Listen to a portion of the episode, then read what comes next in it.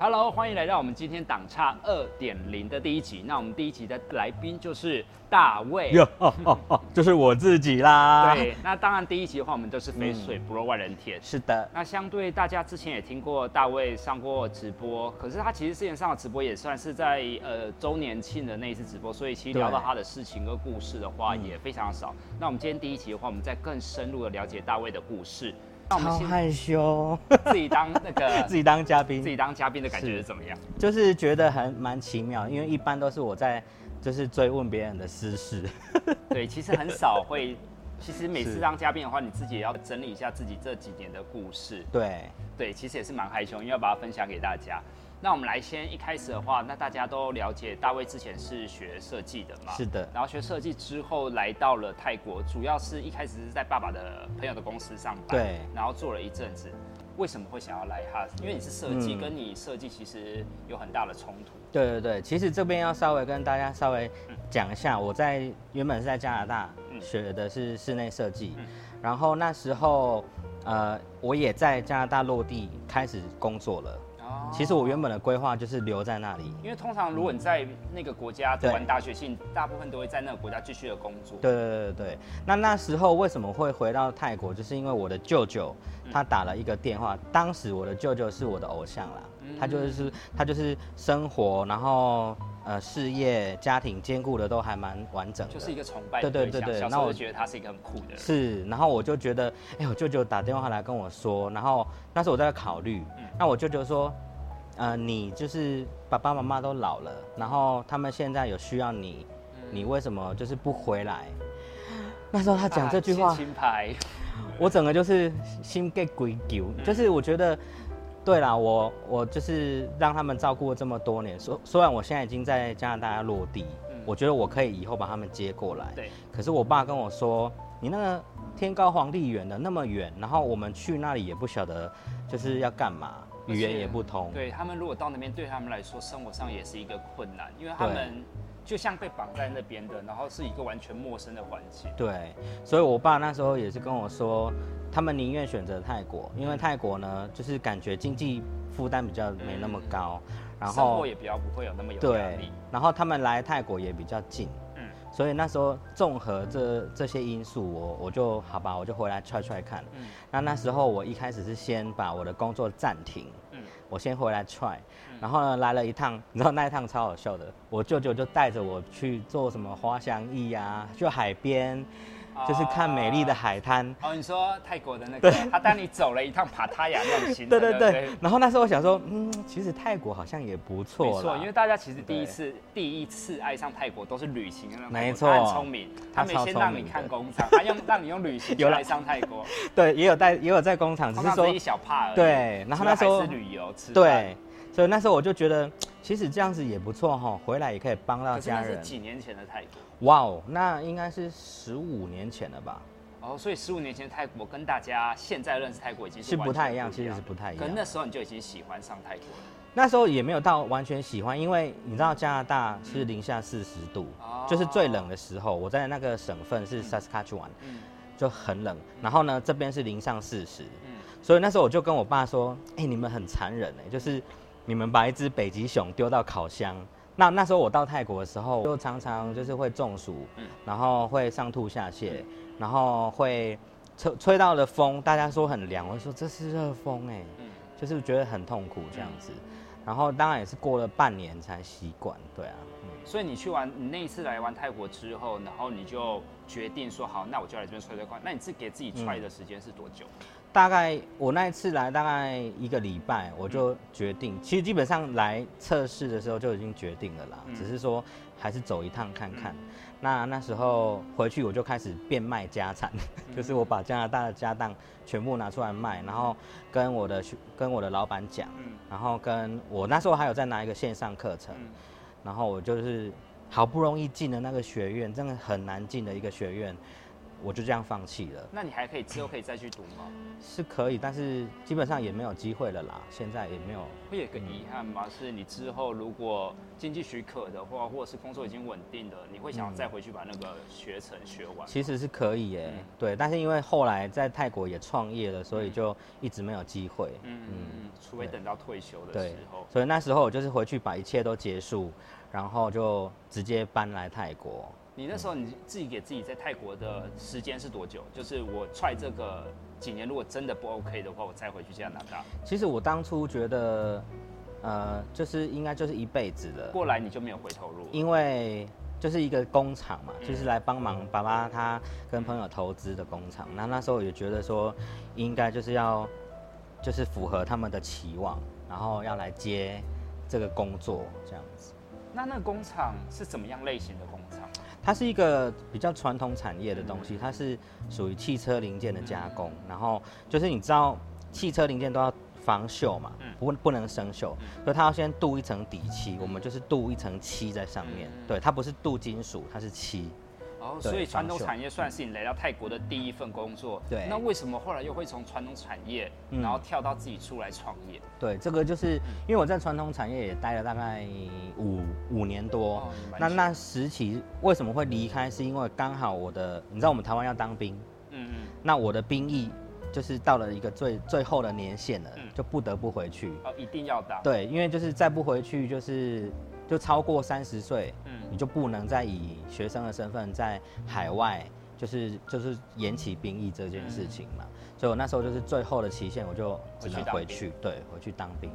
那在那个时候当兵的时候，我刚好就是进了替代役，我是做美呃文化艺，嗯，文化艺是在美术馆那边做一个就是展场规划，嗯，所以我在那边做了一整年之后，我们的美术馆。他们是希望说，我可以继续做展场规划。嗯，那那时候我就自己创业。那时候，可是美术馆是在台湾吧？对不对？对对。哦。因为我那时候是文化艺嘛。嗯。那在台湾的文化艺，就是我被分配到美术馆去。所以退完伍之后，你就回泰国，你就想说，那我要自己在泰国创业。没有，那时候因为美术馆的这个工作，所以我在台湾创业接美术馆的工作。哦，所以你已经又回台湾去工作了。对，我就是创业是在台湾创业。对对对，我是回去当兵嘛。哦。然后当兵的时候，就是直接出来就创业。对，在我其实一开始创业是在台湾。哦，所以第一第一步的话，其实在泰国，然后后来因为兵役的关系，然后又回去了。对。然后回去的时候在台湾创业。对。那第三步为什么又会从台湾回到泰国了？好问题。你的故事这样曲曲折折。当初我其实回台湾的时候，我觉得我应该。从此不会再回到泰国了。对，因为也其实也符合，因为你必须爸妈大嘛，照顾他们，他们也在台湾，那刚好你在台湾创业，其实也是刚刚好。其实当初就是一个因缘际会啦，就是我在泰国的朋友，他们就是看我在台湾都是做美术馆的展场嘛，他就觉得很有趣，就说：“哎，大卫，你来帮我设计一下我家啊。”然后我就想说：“嗯，好久不见老朋友，哎，回来看看，顺便接个案子也不错。”嗯，然后就回来，然后就没想到一接再接。在一直接，就是案子就一直客人就一直不远远的不断的来。对，然后后来发现其实泰国市场其实比台湾好，对，因为台湾其实没有那么国际化。嗯，应该这么说好了，因为市场的区别性的话，因为在泰国说中文的设计师也没有到那么多，对对，所以它的你的优势就出来。对对对对对对。然后当时的状况就是因为我在台湾，呃，专门做展场，所以也局比较局限一点。对，那我刚好在泰国有曾经做过一些公寓的设计，所以住宅的这个方面我其实蛮蛮熟悉的。你喜欢吗？嗯，其实都还蛮喜欢的啦，只要有预算都喜欢。没有，因为有预算可以就是比较有创造力嘛。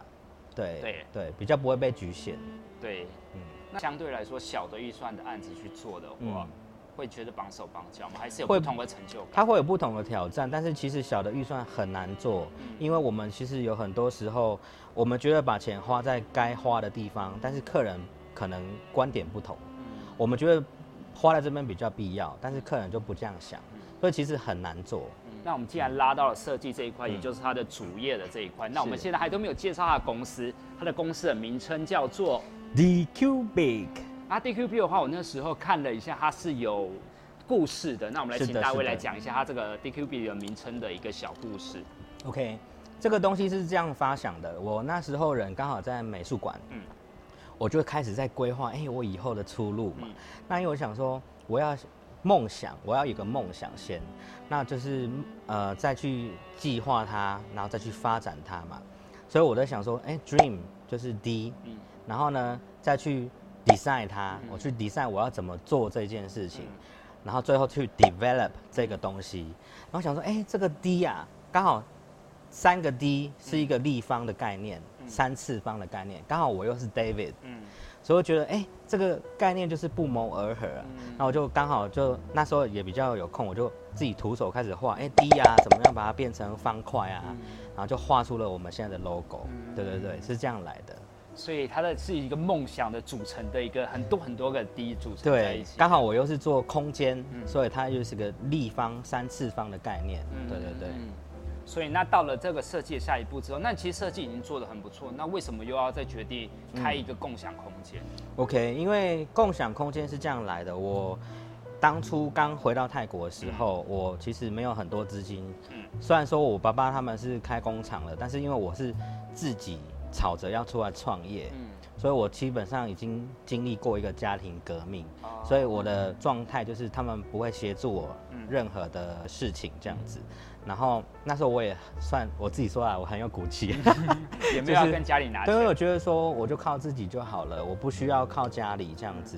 然后我爸爸当初给我唯一的东西就是我的第一部电脑，就是我的我的创业的电脑，我买了一部很高阶的十几万的 Mac Mac Pro。对，那那一个是他唯一支持我的，然后剩下的事情就我自己来。然后我当初就是先接接小案，然后。拿拿这些小小的一些薪资这样子，然后存起来，到泰国当第一桶金。所以我在泰国的第一个办公室是在一个公寓里面。在在公寓工作有个坏处，就是我在应征的时候，设计师都不想来，因为。他们觉得不够正式，对，然后觉得说这个公司怎么会在这个公司吗？怎么会在公寓里面？对，那那时候其实我也没有想那么多，觉得啊，反正办公室就布置的漂漂亮亮的，为什么不想来？那当然到后来我觉得，哎，开始有点小规模，可能我们公司有两个两个人、三个人了，我就开始跟员工说，哎，我们来找找就是空间这样。哇，那时候找空间真的是找遍了整个曼谷，因为曼谷的办公室大楼通常就是。六十平方米起跳，嗯，那大部分都是一百平方米以上，那很多。那一个平方米，你如果抓个六七百，那就多少钱呢？一个月那么几万块，七八万、公司的人没有到那么多，其实空间来说也是浪费。其实很不需要，所以那时候我就为了这个办公室的空间非常的苦恼这样子。然后我刚好那一年我去加拿大找我的朋友，那他刚好就是也是在加拿大创业，那他是做工业设计。然后他刚好就是在一个共享空间，那我去说哇，你的公司好体面哦。然后他说没有没有，这是 co-working space。我之前有大约听过这个概念，但是也是我第一次亲身体验那个感受，感受那个环境。对，然后我就觉得说，哎，其实这还不错哎。泰国还没有那么多人在做，那时候还没有开放空间在泰国。对对，泰国其实已经有，但是很少很少。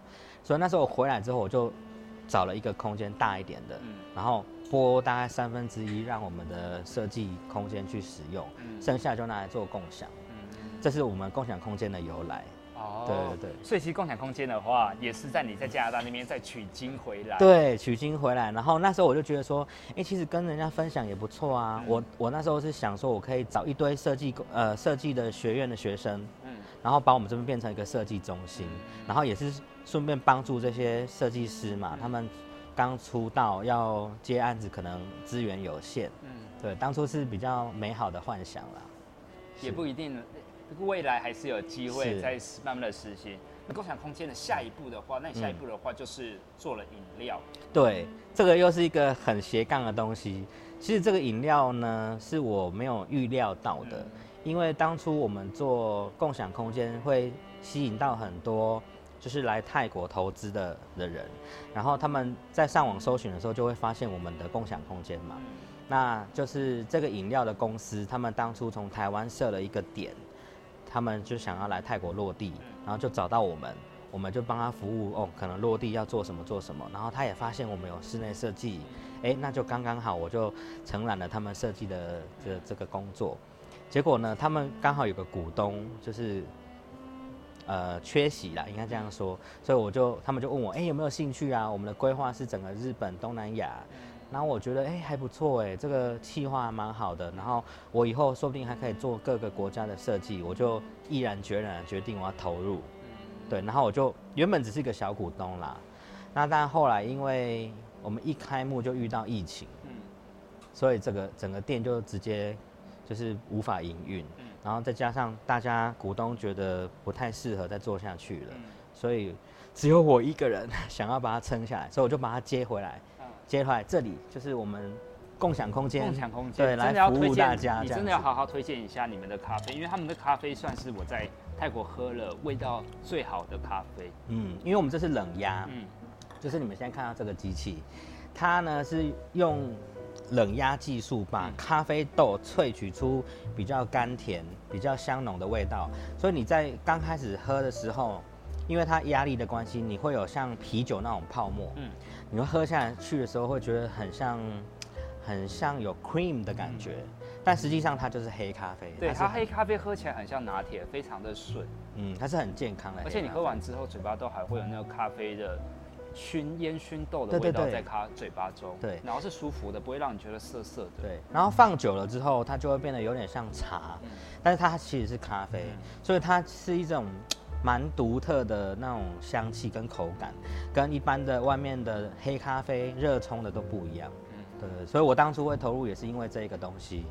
对，从你这样一开始到工厂到现在，你在泰国大概有多久的时间了？前前后后大概十五十六年，十五十六十五十六年。所以，我们刚刚已经把大卫十五十六年的整个故事的流程都已经把它听完了，大概知道他这十五十六年在泰国到底做了些什么事情。是。那我们现在回到我们现在这个时间点哦，因为我们现在就是疫情了。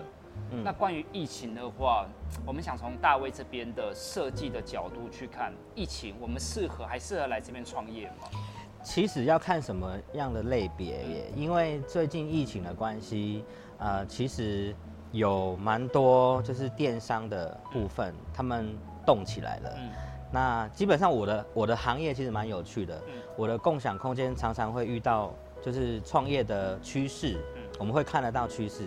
就连我们设计公司，其实都会看得到最近大家在做什么。像可能前几年有一批日本人，他们都来创业，一窝蜂，然后也有一批韩国人，所以那时候我就常常接到一些韩国的案子。那你就可以知道说，哇，韩国人都在做做什么？服务业，开面包店，开冰店，就是我们会常常在两三年前就知道人家要做什么。所以你们都已经在最前线就知道，就像现在的疫情的话。现在现在最多人在投资开的是什么样的？对对对，像现在比较多来问的都是电商，都是属于网络的东西，它实体的都都不用说了。对，所以基本上呢，疫情的这段时间呢，所有的服务业都就是都安静下来了，然后很多住宅住宅就是呃他们的居家自己在重整，然后可能也有一些是来这边看旅馆的。还是有，还是有人趁就是趁机入市哦。对，最近有遇到，他知道疫情一定会结束，然后他想在低点的时候，对对对，去做。对，所以每个人的观点不同，可能有些人觉得现在是呃很好的时机啊，所以他就来大量的大批的收购啊。那最近大卫也遇到一些就是财团来买地，要规划一些就是开发一些商品，像是呃住宅。或者是一些旅馆啦，其实比较多是眼光放的比较远那一种。所以其实疫情没有停摆，还是有人在动。那只是你的动的观点的话，要看你要从哪个角度去动。那真正会成功，或者是真正他领先的商机的人，就是他自己找到他那个独特的观点。对对对，就基本上经商就是这样子嘛。你就是呃，每个人有独特的见解，然后你看中的东西，你押对宝了，那就会是你的。那当然在这个过程中会有很多辛酸史，所以你就遇到问题，就是去去想办法把它解决。像我们遇到共享空间遇到很多问题，饮料问题也很多。然后室内设计更不用说了，到处都是问题。那你随便来讲一个，你印象现在马上想起来印象最深的一个，你觉得最大的挫折感？你来到泰国这几年最大的挫折感是你觉得你可可能渡不过去的那种挫折？基本上呢，在我的室内设计跟共享空间是没有遇到这么大的挫折感，因为可能刚好又是本业，刚好呃共享空间又没有那么多就是比较复杂的问题。我遇到最大的挫折感是饮料这一块。因为因为相对来说，对你来说是陌生的一个行业，完全陌生。第一个我不会行销，我也不懂行销，然后我也不懂饮料。那当然当初会愿意投入，只是因为我是股东嘛。我觉得就是就是投资，喜欢这个产品，对，以投资的角度去看这个事业这样。那当然后来有很多事情就是自己鸡婆懒在身上做，所以就变成没有办法，我就只能面对它。那那一阵子因为我们股东结构的问题。然后再遇到一些呃，算是法律上的问题，然后搞到让我觉得真的是有点心灰意冷啦。我觉得有时候我们付出了很多，但是对别人来讲，可能这种付出他看不到，或者是他觉得我们有另有所图这样子。所以我当初就是觉得一度想要整个放弃，就是所有的事业干脆就都收起来吧。对哦，嗯，因为其实还是回归到人的问题。因为，如果工作相对到人的话，他那个牵扯的会更多。因为如果设计的话，对的是产品，对的是建材，或者是对相对来说比较单纯。对对。那像这种人人的问题，其实是最难处理的。嗯。尤其是股东，如果股东的理念不合，不，大家看的东西不一样，就很难再继续了。对。真的啦，因为创业其实真的很难。就算你今天是跟再好的朋友，再好的家人一起创业，都还是因为每个人都是一样不同的个体。对啊，对。那这样的话，你觉得现在如果有朋友问你说：“哎，我想要来泰国投资创业，你建议吗？”你或者是你会给他什么样的一个方向？创业哦，其实我会看人建议，哎，因为如果你的个性是比较内向的，嗯，我反而不会建议你来创业，嗯，因为我觉得创业你需要。有非常大的勇气，也不是说内向人没有勇气啊，就是说你要很外向，然后遇到什么问题，你都要能够想办法。内心素质要非常强。对对对对对，你要能够随时准备好遇到挫折这样子，嗯，所以我会看人建议，如果我觉得他个性，哎，我觉得很适合，我会说你你你赶快创业这样。嗯，所以那你现在的下一步的话，在泰国下一步，因为现在疫情还是在。当下中嘛，那你的下一步是有什么样更样的计划吗？基本上刚好因为这个疫情，大卫当初我们的共享空间，呃，原本都会办一些线下活动，对，我们都会跟一些大学的呃学生做结合，办比赛啊，鼓励他们啊，然后给奖金这样。那因为后来疫情，我们就完全停摆，嗯，所以我就跟当时的经理说，我说，哎，我们干脆来转线上好了，做点线上活动，然后我们就开始了太趣味，嗯。呃，我记得是二零二零年的六月，我们一号开台。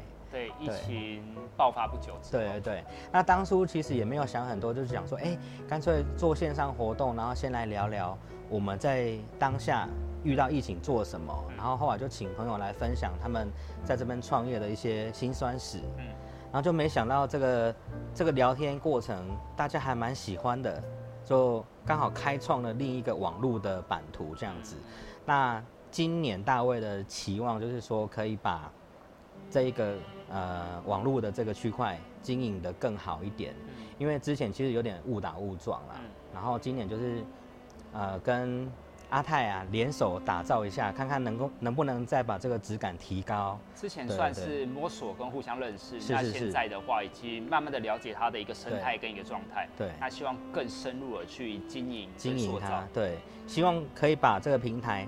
打造成就是台湾跟泰国的一个桥梁，对。如果说想要来泰国发展的朋友，哎，找到我们，我们可以协助他怎么样进入到这个市场，对，至少我们可以协助他认识在这边所有的华人哦，当地的台湾人，有一些资源可以分享这样子。对，其实这个平台它不单单只是一个网络的平台，它其实有很多的可能性跟很多的整合性。